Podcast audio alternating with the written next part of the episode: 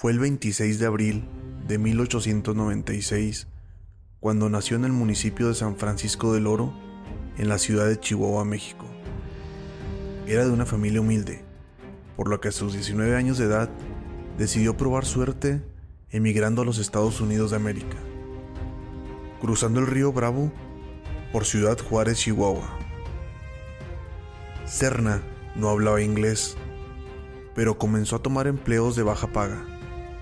Trabajó en un equipo de mantenimiento de ferrocarriles para la Pacific Union, hasta que se mudó a Denver, Colorado, donde trabajó en la granja de Betabel.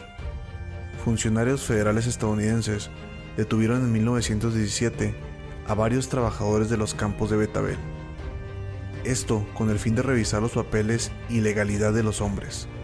Entre ellos estaba Marcelino Serna. El joven no respondió a los funcionarios y notaron que era mexicano cuando respondió Marcelo Serna. Los funcionarios le dijeron que no podía trabajar en los Estados Unidos sin papeles, pero Marcelino tenía una estrategia. Él dijo que podía ganarse la residencia si combatía para el ejército en la Gran Guerra, como conocían la Primera Guerra Mundial en Europa, en la que el país americano se involucró al declarar la guerra en 1917. Como voluntario, el chihuahuense comenzó su entrenamiento y al cabo de tres semanas terminó las pruebas. Serna, teniendo 20 años de edad, fue enviado a Liverpool para formar parte del 355 Batallón de la Infantería de la División 98 de la Compañía B, o también conocida como la División del Medio Oeste. Su unidad fue llevada de inmediato a Francia y participó en la ofensiva de Meuse-Argonne, que se encuentra al noroeste de Francia entre Mosa y los ríos Aisne en el pueblo de San Miguel. Serna era reconocido porque luchaba con valentía y entrega. Nunca retrocedió al momento de atacar. Tenía un alto nivel del manejo de las armas, como si llevara varios años en el campo de batalla. Las batallas de 1917 son recordadas porque fueron sanguinarias. Generales incluso le dijeron a Marcelino Serna que podía irse y salvar su vida regresando a México. Pero Serna dijo firmemente que no porque quería quedarse a combatir con sus compañeros del batallón.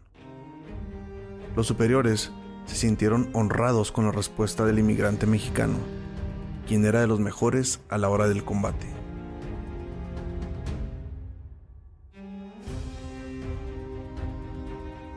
Una de sus hazañas más memorables fue cuando la unidad de Serna se movía bajo una fuerte lluvia a través de un espeso terreno cuando un ametrallador alemán los detectó y mató a 12 soldados de una sola ráfaga.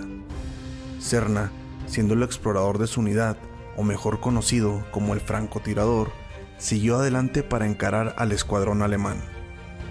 En una entrevista para el Paso Times, en aquellos años, Serna contó. Saltaba y corría 10 yardas. Luego me tiraba pecho tierra. Seguí hasta que llegué al costado izquierdo del enemigo. Dos veces recibí un balazo en el casco durante mi recorrido. Al acercarme, lancé cuatro granadas hacia su posición. Ocho enemigos salieron con las manos en alto y otros seis habían muerto en el ataque. Después de la conmoción, detuve a los prisioneros hasta que recibí apoyo de nuestras tropas. Durante una segunda misión de exploración en Meuse-Argonne, Serna capturó a 24 soldados alemanes con su rifle Enfield y granadas. El reporte de campo de su oficial superior relata que el soldado Serna detectó un francotirador caminando sobre un banco de trincheras y lo hirió desde unos 200 metros de distancia. Siguió el rastro hasta una zanja donde estaban más alemanes, por lo que rápidamente e inteligentemente Serna disparaba su rifle ubicándose en diferentes posiciones del terreno, haciendo creer a los alemanes que estaban siendo atacados por un pelotón entero. Al cabo de 30 minutos, aproximadamente, Serna logró capturar a 24 soldados alemanes y eliminar a 26 de ellos. Escoltó él solo a los prisioneros hasta el campamento, donde los soldados querían simplemente eliminar a los prisioneros. Pero Serna se opuso firmemente, argumentando que esas no eran prácticas de guerra, salvándole la vida a estos 24 soldados alemanes.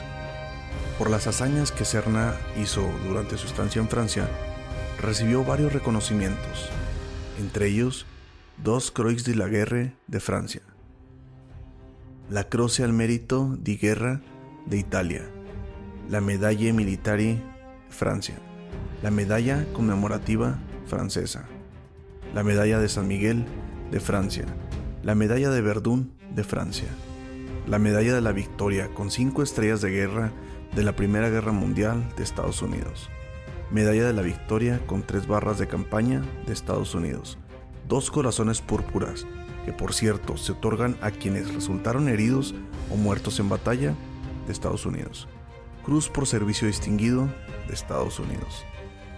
En una entrevista que dio a El Paso Times, Serna dijo que pasó varios meses en el hospital del ejército francés y que el general John J. Piercing, el mismo general que no pudo atrapar a Pancho Villa, fijó la cruz de servicio distinguido en su uniforme, y no me puedo imaginar la cara que puso cuando se dio cuenta de que el héroe era mexicano.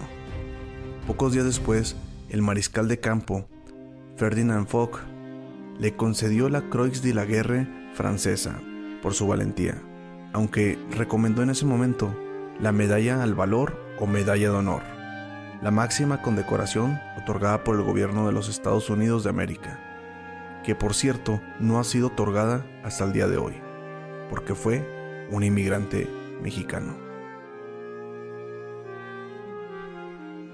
Serna fue herido en ambas piernas por un francotirador cuatro días antes del armisticio. Sirvió con las fuerzas de ocupación en Alemania en mayo de 1919, Marcelino fue dado de alta en el campamento de Bowie, Texas. Finalmente, al terminar la guerra, se estableció en los Estados Unidos ya como ciudadano en El Paso en 1924. Tuvo seis hijos. Falleció el 29 de febrero de 1992 a sus 95 años de edad y fue sepultado con honores militares en el cementerio de Fort Bliss, como el estadounidense con más condecoraciones de la Primera Guerra Mundial. En el estado de su natalicio, muchos no le conocen ni se han enterado de sus grandes hazañas, y para que su heroísmo no se pierda en el tiempo, la diputada Cristal Tobar se ha dado a la tarea de recopilar información sobre sus hazañas y valentía, para que Marcelino Serna quede en el muro de honor del Congreso del Estado de Chihuahua y dejar en claro que la valentía no tiene banderas ni colores.